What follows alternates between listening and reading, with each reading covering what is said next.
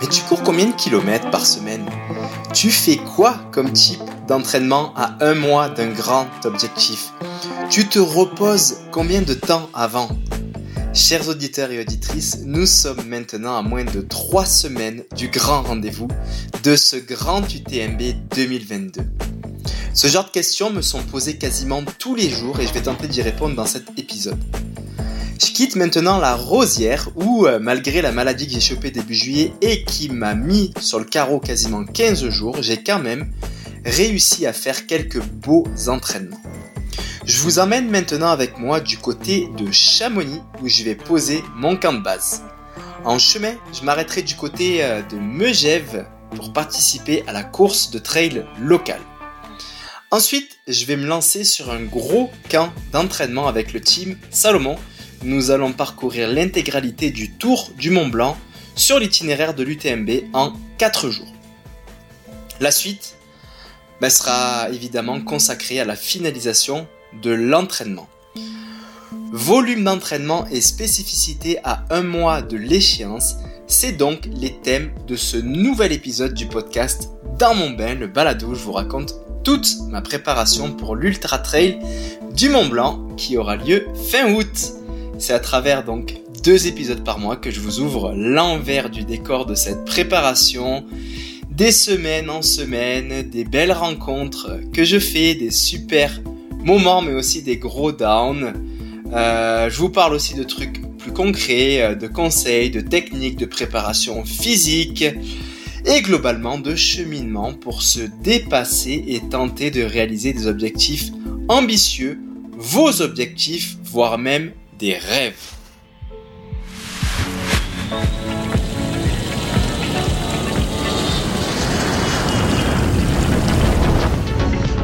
Dans, dans, dans, dans mon bain. Dans mon bain. Dans mon bain.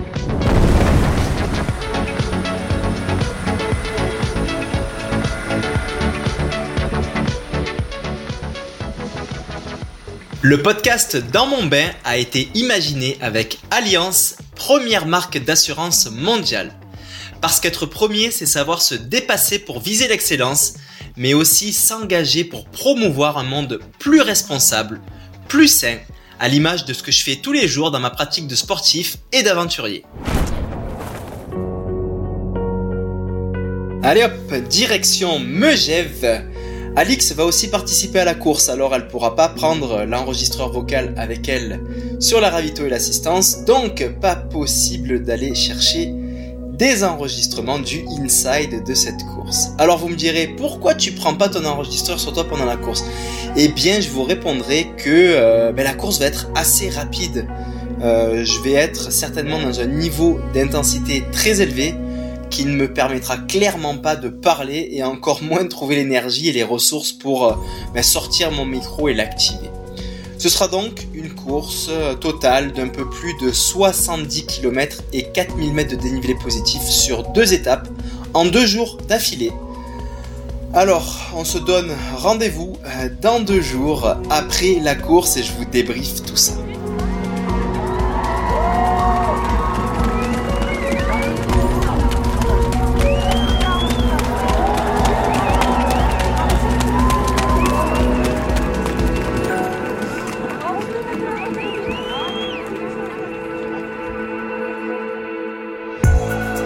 Et voilà, c'est fait, mais quelle course Ça a commencé par un gros 43 km. Le samedi, je suis arrivé sur la ligne de départ avec déjà plus euh, de 150 km d'entraînement en course à pied au compteur euh, dans la semaine. Alors, euh, c'est sûr que je veux pas me trouver d'excuses quant à mes chances de réussite, mais je dirais plutôt que je prends cette course comme un entraînement pour finir la semaine, pour aller encore chercher des repères et des sensations d'intensité. Alors c'est parti très fort pleine balle dans la première montée, on est trois. Euh, deux concurrents se détachent. J'ai clairement pas l'énergie et les jambes pour m'accrocher.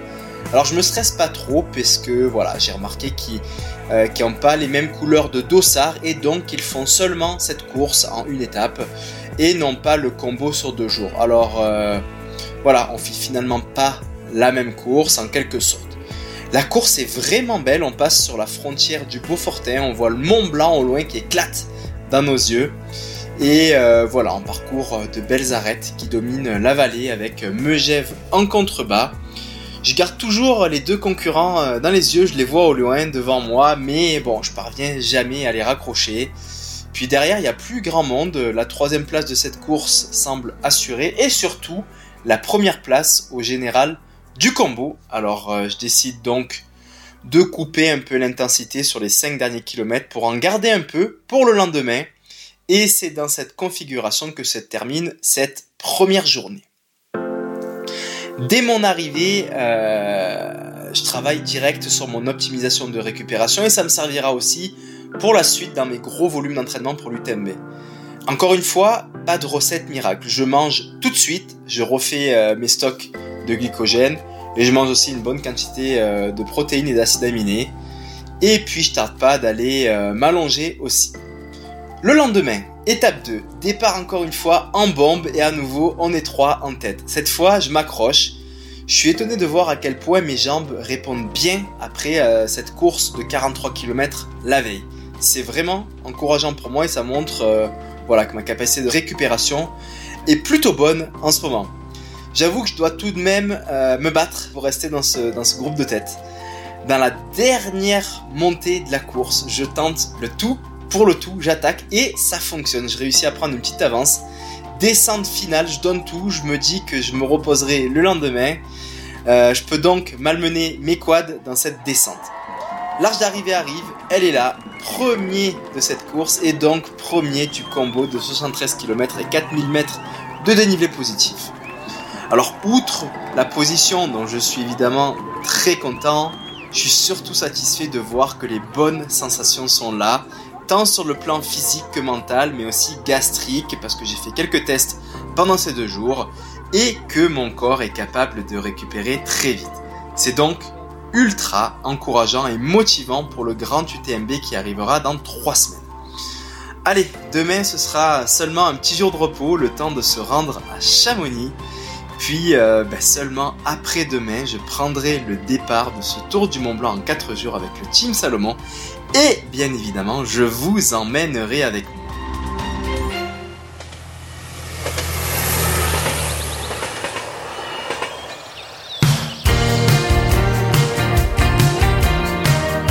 Et bienvenue à Chamonix. Il est 8h du mat, on vient d'ingurgiter un gros petit déj. De l'énergie, il va nous en falloir. En quelques chiffres, on va faire l'intégralité du parcours de l'UTMB autour du Mont Blanc, donc en 4 étapes. Ce sera un total d'environ 170 km et 10 000 mètres de dénivelé positif et aussi 10 000 mètres de dénivelé négatif qu'on oublie souvent et qui font très mal aux jambes. C'est un bon gros volume où euh, on saura vite si nos corps sont prêts pour euh, la grande course qui arrive.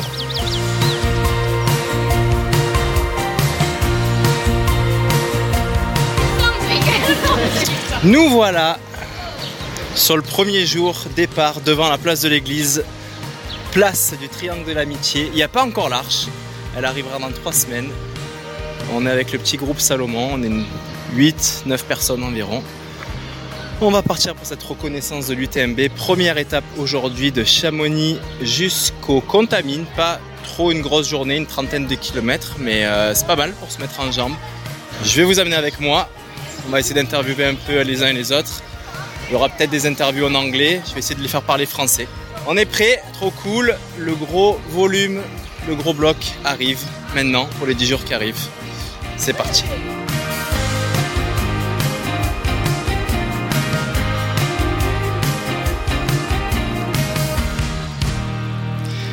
Ma petite pause, assis tranquillement sur un rocher je vois ma pote Mira Rai s'approcher. Alors Mira, si vous ne la connaissez pas, elle est népalaise. Euh, c'est une fille super inspirante. Elle a créé une fondation dans son pays pour aider les femmes à s'émanciper grâce au sport. Mira a eu une enfance très difficile, en ayant été notamment une enfant soldat. Elle a pris les armes, il y a un super documentaire vidéo sur le web qui dresse son portrait. Si vous tapez Mira Rai, R-A-I pour son nom de famille, avec à côté Salomon TV, vous devriez trouver euh, le contenu de, ce, de cette vidéo. Et euh, je vous recommande vraiment d'aller la découvrir, ça vaut le coup.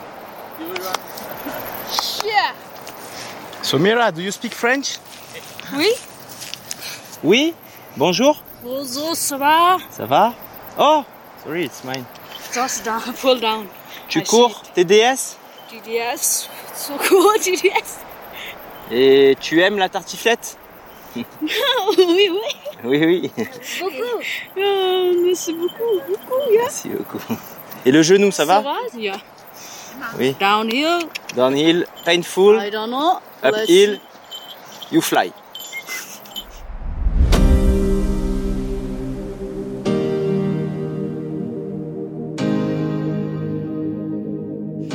Bonjour tout le monde Étape 2 aujourd'hui, des Contamines jusqu'à Courmayeur en Italie, un gros morceau avec le passage du fameux col du bonhomme, puis du col de la Seigne qui signe le passage de la frontière. Nous aurons aussi par la suite l'impitoyable passage des pyramides calcaires ultra techniques avec toutes ces petites roches partout. Et bien évidemment plus bas le beau lac Combal pour relancer un peu à plat un dernier col avant de plonger dans une descente ultra raide vers Courmayeur. Une descente qui laisse souvent des grosses séquelles aux coureurs pendant la course UTMB et beaucoup abandonnent à Courmayeur et qui sonne euh, à peine ou quasiment la mi-course.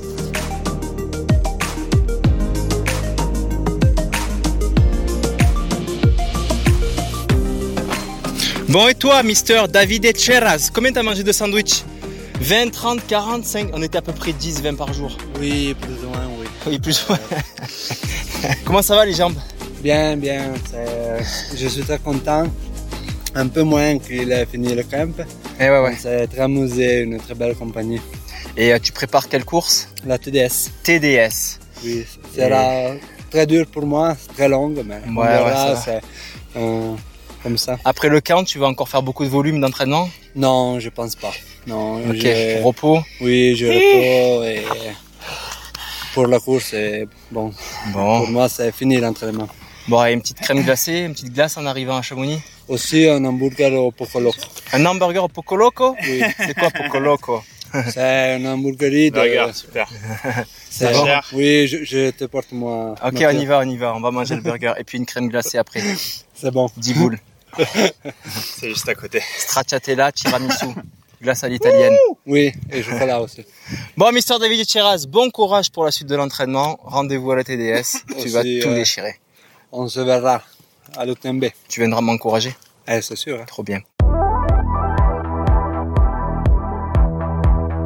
Et bonjour tout le monde Bienvenue dans l'étape 3 de Courmayeur jusqu'à Champé en Suisse. Un départ très raide pour atteindre le refuge Bertone avant euh, de courir sur un balcon qui domine le Val Ferré italien. C'est l'une de mes parties préférées, c'est tellement beau. Avec les sommets vertigineux et les glaciers sur notre gauche qui semblent euh, être à portée de main.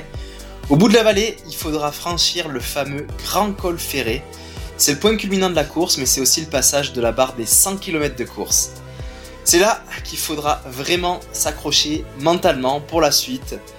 Et oui, la suite, une grosse descente vers la Foulie, puis un fameux euh, faux plat descendant, c'est quasiment 20 km à courir en descente sur des jambes fatiguées après 100 km, pour ensuite arriver à Champé, un beau petit mur qui monte. Je crois que le plus gros taux d'abandon est d'ailleurs à Champé. On a parcouru là environ euh, 130 km de l'itinéraire. Et il en reste donc 40, donc quasiment un marathon et un marathon qui sera loin d'être plat.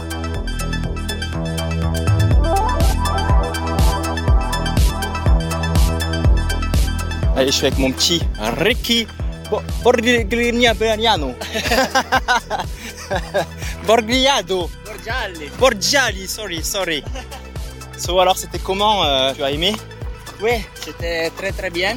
Euh, on, a, on a aimé partager les, les tours. Les pizzas Oui, oh. Bon, c'était un peu, un peu ennuyeux de, à partir de Col de la Seigne jusqu'à euh, Grand Col Ferré, c'est la partie un peu, un peu nulle, ça. C'est la partie la meilleure. Parce que tu es tou- au jour- toujours sur ces- le balcon avec les glaciers et les, les sentiers, c'est beau.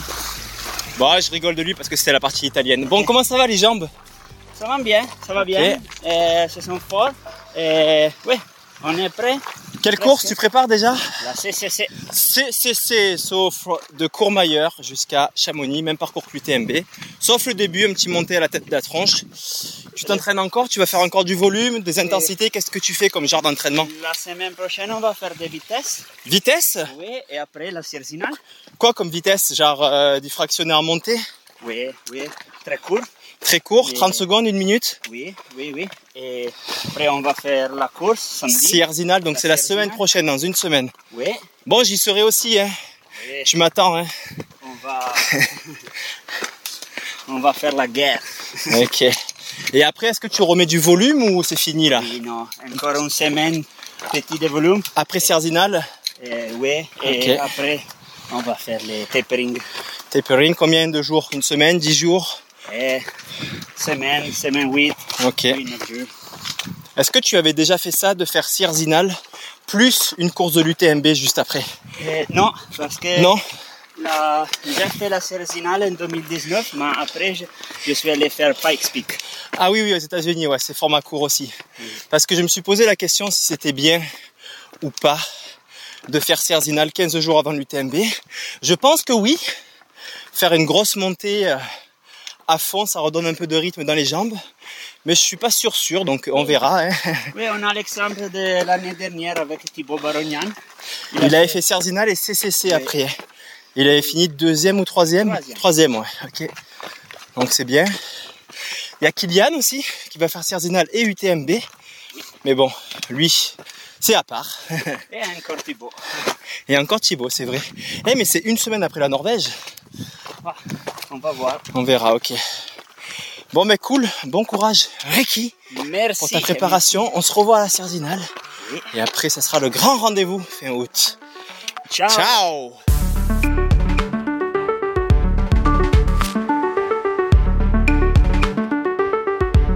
Et bonjour tout le monde Bienvenue dans l'étape 4 et la dernière étape de notre itinéraire de Champé jusqu'à Chamonix.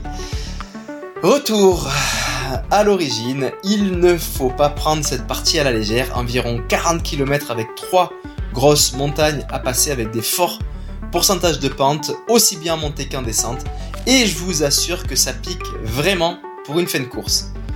Alors il commence à faire extrêmement chaud dans les vallées au moment de la journée où on passera. Et enfin, ce boss final du game, le gros boozer de Mario, cette fameuse montée de tête au vent, hyper raide en plein soleil, des énormes marches, voire presque de la grimpe à certains endroits, c'est interminable. Et enfin, on arrive à la flégère pour la descente finale de 5 km environ vers Chamonix. Une belle partie ben, pour se finir les quads s'il en reste et enfin profiter de l'arrivée au centre et relâcher.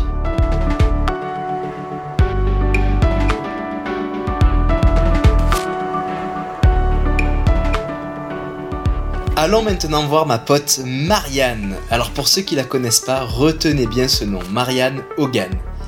Elle vient de faire une très belle troisième place sur la mythique course Western States aux États-Unis, un beau 160 km à courir dans des canyons qui prennent des allures de four.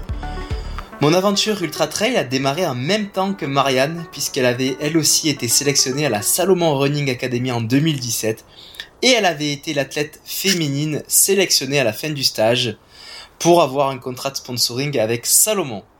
On avait alors eu la chance ensemble d'être invités à quelques courses de prestige, dont le 90 km du Mont Blanc, ça avait été une sacrée affaire, mais aussi participer à cette fameuse transalpine qui nous avait mené à traverser toutes les Alpes du nord au sud de l'Allemagne vers l'Italie en passant par la Suisse et l'Autriche et qu'on avait remporté en duo. Malheureusement, Marianne, juste après cette transalpine en 2017, elle s'est blessée, elle a connu énormément de blessures, alors euh, vous en avez pas trop entendu parler. Mais she's back Me voilà avec mademoiselle Marianne Hogan. Euh, donc euh, voilà, petit débrief de notre euh, camp Salomon autour du Mont Blanc. Comment ça s'est passé mademoiselle Marianne? C'était Le fun, euh, c'est surtout que j'ai été capable de voir euh, tout le sentier en fait. Et le plus fun, c'est que j'ai été capable de voir dans la journée. Euh, donc quand je vais me promener là durant la nuit, je vais pouvoir m'imaginer les paysages qui sont autour de moi. Voilà déjà un premier avantage de faire une roco course quand on fait un ultra de 170 km.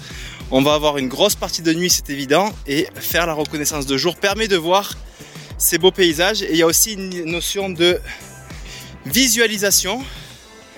Euh, moi j'ai toujours dit, c'est sûr quand on a la chance d'aller voir le parcours avant, c'est toujours bien pour anticiper un petit peu les montées qui vont arriver, les descentes, sortir les bâtons, les rentrées, voir à peu près où sont les ravitaillements pour estimer euh, le temps que ça va prendre pour aller de l'un à l'autre et puis nos consommations alimentaires. Est-ce que tu penses que ça va être bénéfique pour toi d'avoir fait ce stage au niveau visualisation et de mieux appréhender la course? Bénéfique aussi de le faire avec toi parce que tu as pu me dire aussi, tu sais, quand est-ce que toi tu courais, quand est-ce que tu sortais les bâtons, Ouais. quand est-ce que c'était important de manger vraiment plus que d'autres moments. Fait que je suis vraiment très reconnaissante pour, reconnaissante pour ça. Non mais c'est vrai aussi que quand on fait une roco en 4 jours, on n'a pas tout à fait les mêmes jambes que pendant la course. Je disais à Marianne par exemple, tu verras cette petite montée faux plat là, montant. Euh, là aujourd'hui on est capable de le courir, mais le jour de la course je peux t'assurer que tu vas marcher ici. Bon quand même 170 km et 10 000 mètres de D+, en 4 jours, plus la petite run que tu as fait avant et euh, tout le reste, on atteint une semaine de plus de 250 km. Comment tu te sens aujourd'hui au niveau des jambes? Est-ce que ça t'a fatigué? Est-ce que ton corps répond bien? Euh, Dis-nous tout.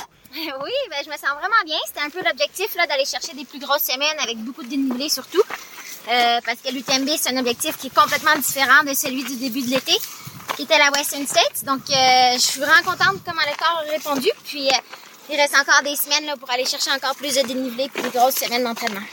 Bon, et puis euh, parfois quand on parle de volume dans la course à pied, euh, toujours un peu un sujet, on n'ose pas trop en parler, tout ça. On se fait prendre pour des fous.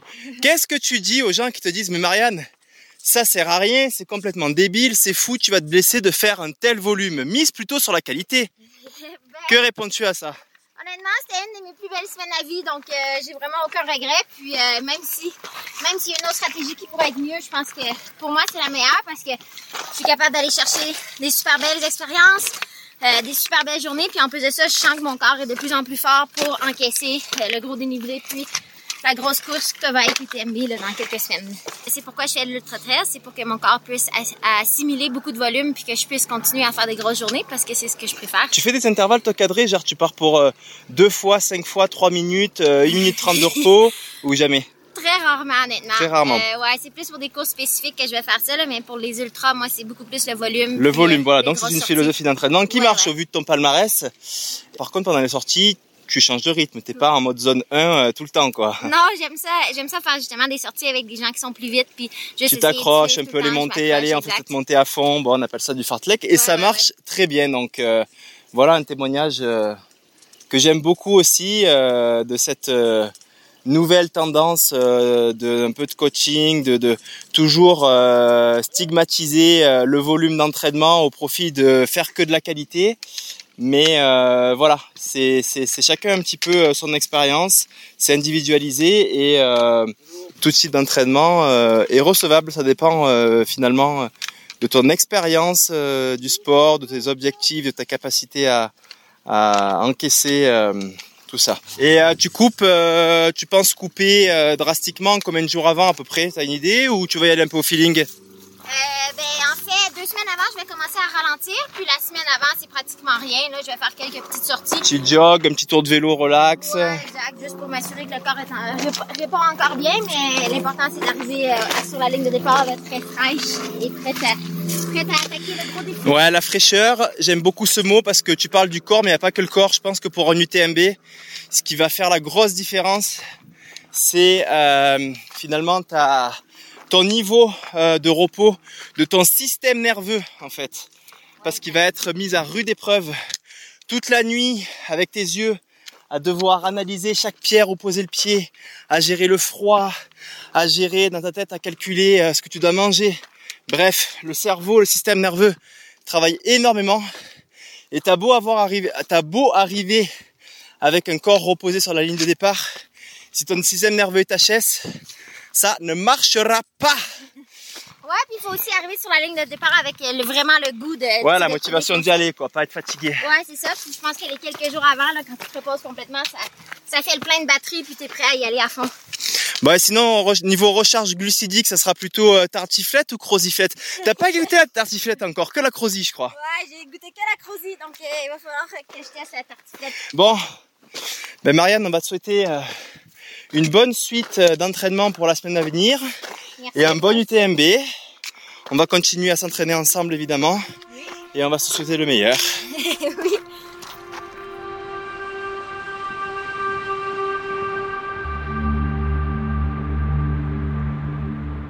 Et bonjour tout le monde Le tour du Mont Blanc est maintenant euh, terminé.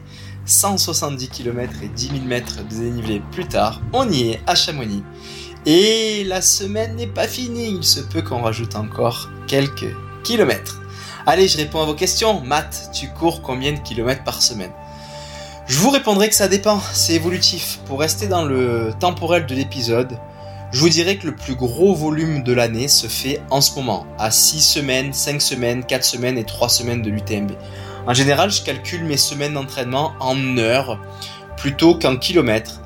Euh, les plus grosses semaines peuvent monter euh, jusqu'à 30 heures de course à pied.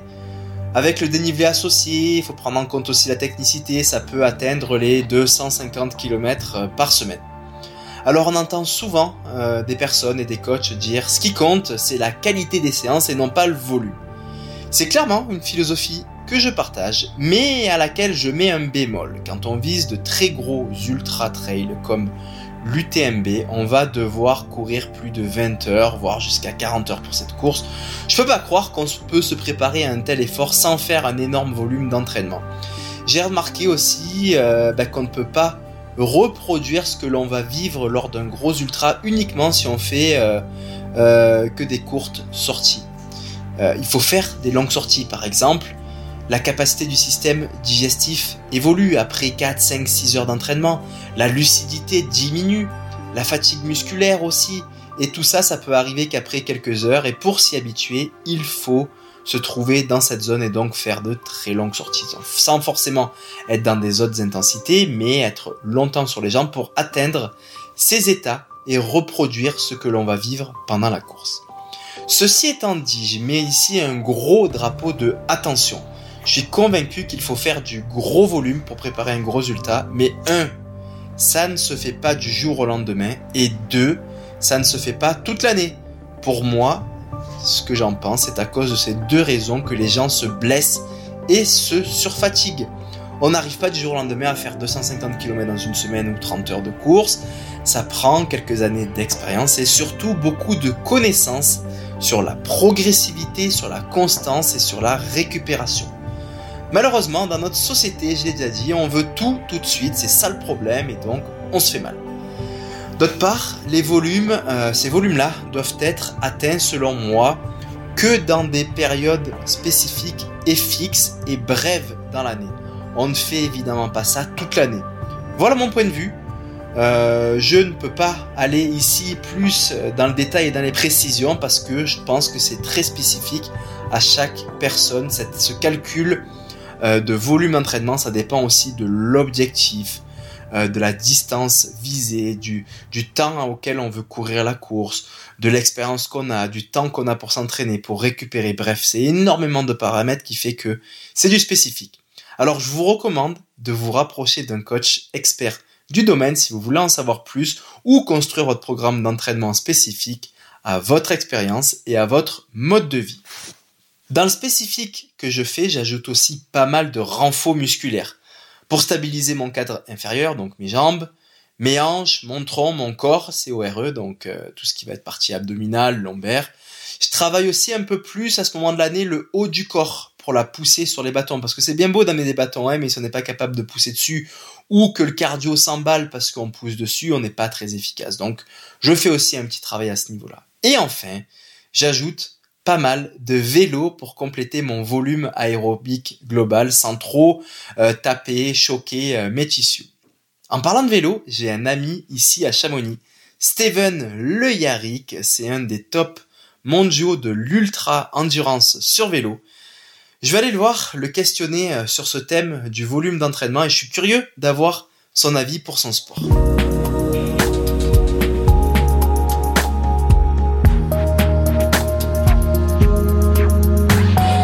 Monsieur Steven Le Yarrick, monsieur le king du cyclisme d'ultra-endurance, comment vas-tu? Ça va, ça va. Y a pas de king, y a pas de king dans la vie. Ah, ça roule quand même, hein, ça roule des heures et des jours sur son vélo. hein. J'ai cru comprendre ça. D'ailleurs, il m'a fait euh, cette semaine découvrir, pour ne pas dire converti, au gravel. Alors pour ceux qui connaissent pas euh, ce que c'est, c'est un genre de croisement entre le vélo de route et euh, le VTT euh, pour aller dans les chemins. Et franchement, c'est vraiment cool. Je dis converti parce que en vrai, j'adore faire du vélo de route, mais qu'est-ce que je m'emmerde? Euh, le VTT, euh, j'aime bien, mais euh, voilà, je prends un petit peu de risque en descente, avec la possibilité d'avoir ses amortisseurs, et pas terrible pour ma carrière. Et puis c'est sûr qu'en VTT, dès qu'on se retrouve sur un chemin de, de gravel, de jeep, un petit peu plus plat, voire même sur la route, c'est assez insupportable. Et je trouve que le gravel, pour l'avoir donc essayé cette semaine plusieurs fois, c'est le compromis idéal.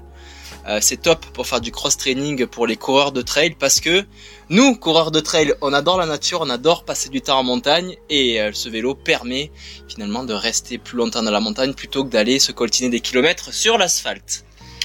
Donc là, je voulais parler un petit peu avec Steven qui est juste devant moi. Il passe des heures et des heures et des heures sur son vélo, voire des jours.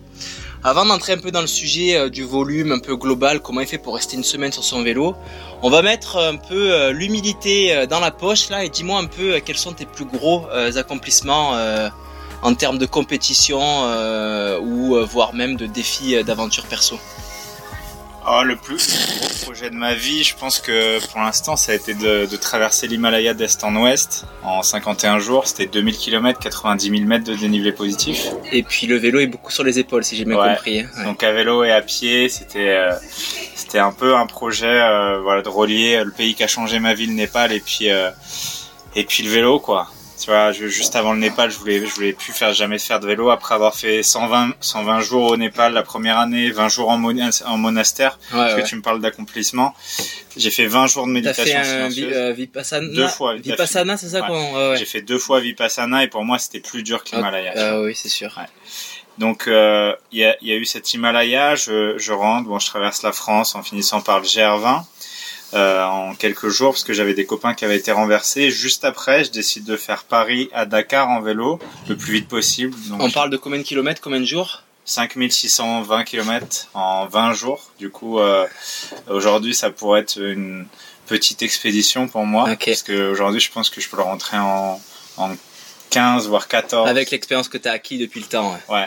Et donc là, c'est quoi le. En termes de jours d'affilée, le plus long que tu es resté euh, sur ton vélo à pédaler, à t'arrêter euh, quelques minutes pour dormir?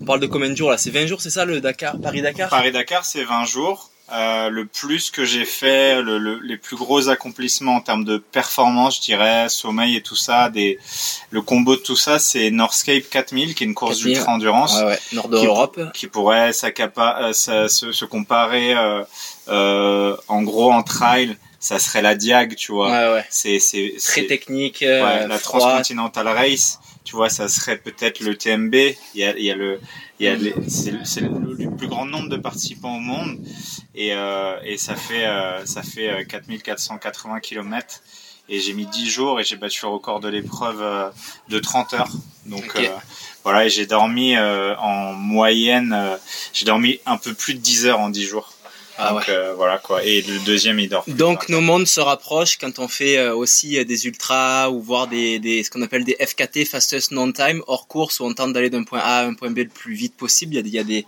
il y a des projets qui se font euh, comme l'Appalachian Trail, le PCT euh, à l'ouest des États-Unis. On parle de milliers de kilomètres donc euh, voilà déprivation de sommeil, il faut optimiser tout ça. Et nos mondes se croisent pour ça et c'est pour ça que je voulais te euh, parler avec toi aujourd'hui. T'as oublié de dire aussi qu'il y a moins de deux mois, tu as quand même gagné la race Across France. On parle de 4000, euh, combien? Non, deux- non 2600 km ouais. ah, pardon, 2600 km avec quand même un passage par tous les gros cols Ouais, des Alpes où euh, ben moi je suis quand même allé m'entraîner dans ces cols euh, récemment. J'en fais un ou deux, euh, je suis fini et puis tu les as tous enchaînés, je te tire mon Ouais. chapeau. Bravo. Rentrons dans le vif du sujet. Euh, comment tu t'entraînes pour faire ça? Est-ce que tu fais, euh, est-ce que tu fais de l'intensité, des fractionnés sur ton vélo? Est-ce que tu passes ta journée à, rouler, tu fais que du volume? Comment tu dors? Comment tu manges? J'aimerais savoir un petit peu pour comparer à, par rapport à notre monde d'ultra trailer. En fait, je dis, je dis toujours qu'il faut, qu'il faut pratiquer ce que tu fais. Pour moi, un nageur, euh, il devient, il devient nageur, il devient poisson au, au fur et à mesure des kilomètres. Tu vois, moi, quand je, quand je rentre dans ce monde de l'ultra, en fait, j'y rentre par l'Himalaya, hein. j'y rentre par cet amour de la montagne. Et en fait, j'avais passé tellement de temps là-bas que tout ce que j'ai fait après, même Dakar, ça m'a paru presque facile, tu vois. Ah ouais, tu t'es mis dans le dur direct avec cette aventure. Bah en fait c'est c'est comme toi, tu vois, je, je, je passe quelques jours avec toi là, de, depuis une semaine, je vois comment tu fais, tu passes du temps dans ta pratique, tu passes du temps en montagne, tu passes du temps dans les chaussures, et ces ces moments-là, les reproduire à l'infini, c'est difficile, mais en course, tu t'en rappelles souvent, tu vois, le mémoire, la mémoire du corps, mémoire de l'esprit.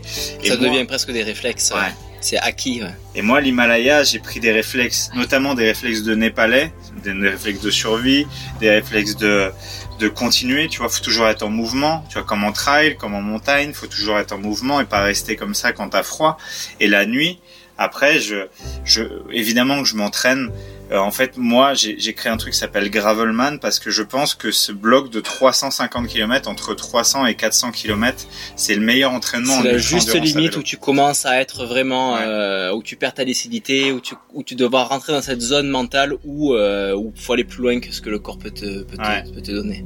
et, et je passe du temps. Tu vois, je reconnais des traces Gravelman où des fois je me pousse, euh, je me dis bah là je fais minimum sommeil. En fait, c'est toujours maximum kilomètre. Et selon la saison, tu vois, des fois je fais des grosses trucs, des trucs, des blocs de 500 km en hivernal, horrible.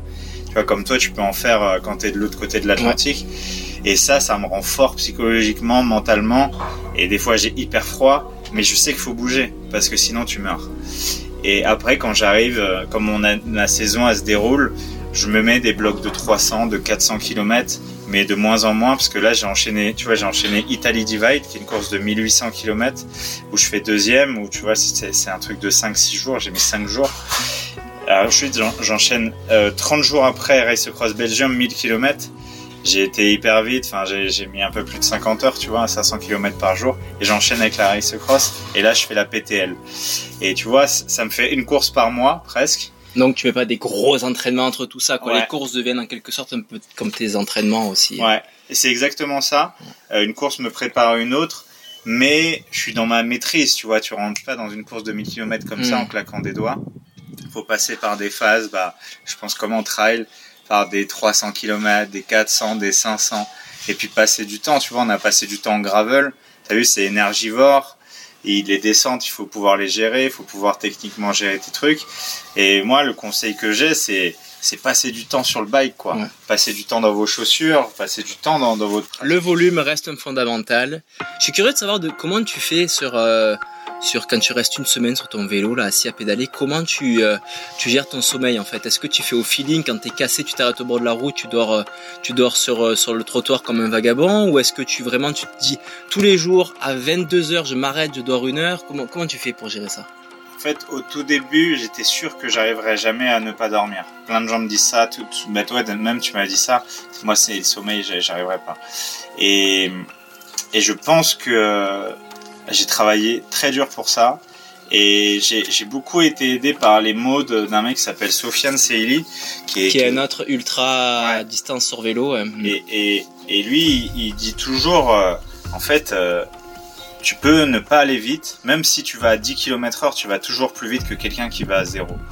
Et tu vois, quand tu adoptes cette philosophie, elle est hyper dure à appliquer, tu vois, parce qu'en vélo, quand tu vas à 10, tu vas vraiment pas vite. C'est comme si Mm. en trail, t'allais à, À 3, cinq, 5 ouais, à la à pied marche, ouais. sur, le, Mm. sur le plat. Elle est horrible, cette sensation, mais t'avances, quoi. Les autres, ils sont à zéro. Et donc, faut trouver ce compromis entre la vitesse le jour, vitesse la nuit, parce que plus tu roules vite le jour, Plus tu prends l'énergie et plus tu as besoin de dormir. ouais. Ah Exactement. oui, c'est plus t'as besoin de euh, manger. Ouais. Et plus t'as besoin de manger. plus Même chose en trail finalement, Ouais, hein, c'est une exactement. gestion de l'intensité qui est hyper complexe. Au plus c'est long, au plus l'intensité a une Puis importance. tu transpires, et puis il suffit qu'il fasse un peu froid la nuit, t'es tout trempé. froid, ouais. On a vraiment les mêmes problématiques, c'est passionnant et je pense qu'on a beaucoup à apprendre en fait euh, entre le- l'ultra endurance en vélo, l'ultra endurance en trail. Et d'ailleurs, je pense que ça serait très bénéfique de croiser en fait, de faire un peu les deux pour euh, pour encore plus euh, se renforcer physiquement, mentalement, croiser, c'est super intéressant. Ok, euh, merci Steven. Ben, je vais te souhaiter. euh, donc, tu es ici aussi pour organiser le gravel euh, de, du Tour du Mont Blanc, c'est comme ça que tu l'appelles. Ouais, Gravelman. ouais. Voilà, on a un bon 300 km en gravel et puis pour ceux euh, qui veulent pas se lancer dans l'aventure gravel, il y a aussi la possibilité de faire la course sur route, il me semble. pour le plus court, de faire 120 km. Ouais, Donc- 130, 130 km, 4002 des plus. Relativement accessible, voilà. Euh, dans les décors euh, qui nous entourent, euh, qui sont euh, vraiment beaux. Ouais. Et, euh, et puis toi, PTL, là, comment tu, voilà, un peu comme nous, là, je posais la question à Marianne et puis aux autres athlètes, comment tu t'y prends là, à deux semaines de la course Euh, C'est quoi les derniers instants? Tu t'entraînes encore? Tu dors? Tu manges quoi? Qu'est-ce que tu fais là, en gros, les dernières semaines? Bah, j'ai presque une semaine de décalage par rapport à vous. Et ouais, tu commences lundi ou vendredi, donc t'as Ouais, plus que, ouais, ouais, t'as, un peu, ouais. Ça, ça va vite là, on est, Hmm. on est à ouais, 10-12 jours. Euh, moi, le, le, le truc maintenant, c'est de récupérer mes Petite parenthèse, la PTL, la petite trotte à Léon, euh, c'est un bon 300 km. 300 km. Euh, qui est dans le cadre de l'UTMB, qui part lundi, donc en début de semaine, puis l'UTMB part vendredi. Et en général, les premières équipes arrivent euh, vendredi, quoi, le jour euh, Juste départ avant, de juste juste avant avant le départ de l'UTMB. UTMB, Ouais. ouais. Donc euh, voilà, euh, Steven se lance aussi euh, sur cette PTL. Ça sera pas sur un vélo ce coup-ci, mais sur ses pieds. Ils seront dans une équipe de trois. Euh, et donc, euh, vas-y, continue. Comment tu t'y prépares? Non, mais moi, j'ai, tu vois, j'ai pris deux mois de ma vie là pour euh, me transformer un peu en En trailer, trailer, ouais. à perdre un peu de poids, reprendre un peu de muscle. Un petit marathon des sables en préparation aussi. Ouais, ouais, ouais, et puis, euh, et puis, ouais, passer du temps dans les chaussures, passer du temps en montagne. Tu sais, j'ai commencé, j'ai commencé par euh, euh, très timidement et très humblement des sorties de, de 5K, 10K, 15K, 20K, jusqu'à 30K. La progressivité, en voilà un vrai. Merci Steven de le rappeler. La progressivité est un des fondamentaux de l'entraînement. après deux trois blocs de, de, de week-end choc avec presque un marathon par jour, des fois un peu plus. J'ai fait une sortie de 70 bornes euh, sur les rocos de la trace PTL qui est très très technique. Très aérienne. très aérienne, c'est vraiment presque de l'alpinisme à des moments. Et là, tu vois, les 15 derniers jours, euh, bah là, sortie de 3 heures avec toi, je, je me suis débloqué un peu le moteur, j'ai fait 3 fois 8 minutes, mais je fais au feeling, tu vois, je Mm. m'amuse. Là, il y avait Mira qui m'a mis 2-3 attaques. Tu tires derrière Voilà. le fameux fartlek. Et, et je me débloque, ouais, fartlek, et tu vois, on a, on a J-10, J-15, faut, maintenant, faut débloquer le moteur et récupérer la dernière semaine. Et Gros rester un peu dans les chaussures, tu vois Yes. pas, pas, pas ne rien faire tout le temps parce que même psychologiquement, euh, j'ai pas envie de me prendre la tête sur des, sur des trucs bien préparer le matos et puis Mm. se concentrer sur l'essentiel. C'est vrai que déjà que le matos de l'UTMB fait peur. Alors la PTL, j'ose même pas imaginer. J'ai vu passer une photo avec un casque, un baudrier. euh, euh, bon, bref, une vraie aventure. Merci Steven. Merci Je suis à toi. persuadé qu'on aura l'occasion de se recroiser dans ce podcast ou dans une vraie aventure, un de ces quatre. 100%. Je te souhaite bonne chance pour le gravel, bonne chance pour la PTL, et puis à plus. Salut. Dans mon bain. Dans mon bain. Bon, eh ben mon chéri, je te quitte parce que mon bain coule, hein? Dans mon bain. Dans mon bain.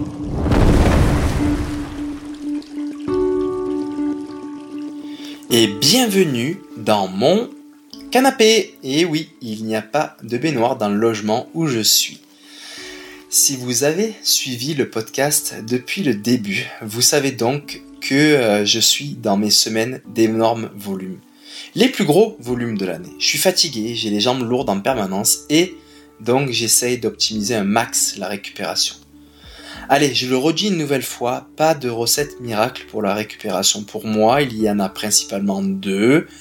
Bien manger, c'est-à-dire refaire les stocks de glycogène pour encaisser les séances qui arrivent le lendemain et le surlendemain, et aussi consommer assez de protéines pour nourrir nos petits muscles. Et deux, beaucoup dormir. Voilà tout, c'est l'essentiel. Même si je suis fatigué, je sens que mon corps répond bien à la charge.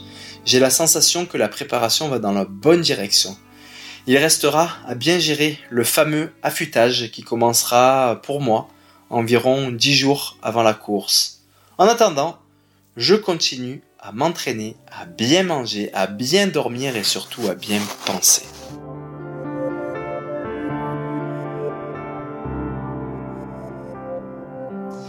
Allez, il est temps de quitter Ce canapé pour rejoindre la table, c'est une belle croziflette revisitée maison proposée par Alix ce soir et j'adore ça. Je vais aller m'activer les jambes une dernière fois sur la fameuse course Sierzinal en Suisse. Alors, vous vous en doutez, je n'ai clairement pas l'entraînement adapté pour ce genre de format et surtout énormément de kilomètres dans les jambes la semaine qui précède la course. Donc, vous vous doutez bien que je n'y vais absolument pas dans une optique de performance. J'y vais plutôt pour voir l'ambiance de cette course mythique, mais aussi euh, courir un peu vite sur cette distance d'une trentaine de kilomètres. Et je suis sûr que ça me donnera un peu de rythme pour l'UTMB. Au moment où cet épisode sortira, nous serons euh, à peu près à environ 10 jours de l'UTMB. Ça sera la dernière ligne droite et ce sera bien évidemment le thème du prochain épisode. Ces 10 derniers jours sont cruciaux dans une préparation. On s'est préparé des mois et des mois à un tel objectif et parfois on peut faire des énormes, énormes erreurs au dernier moment qui peuvent venir tout anéantir. Pas d'inquiétude, je vous en parlerai dans ce prochain épisode. Chères auditrices et auditeurs, prenez bien soin de vous encore. Merci pour votre soutien. Vous êtes maintenant des milliers à être fidèles au podcast, à écouter chaque épisode et ça me va droit au cœur. N'oubliez pas que vous pouvez euh, soutenir ce podcast en le partageant dans vos réseaux euh, lorsque vous écoutez les nouveaux épisodes. Et puis si vous êtes sur les plateformes Spotify ou Apple Podcasts, vous pouvez laisser une petite note avec plein de petites étoiles et ça nous aidera beaucoup. Encore une fois, je vous dis un gros merci et je vous dis à très bientôt.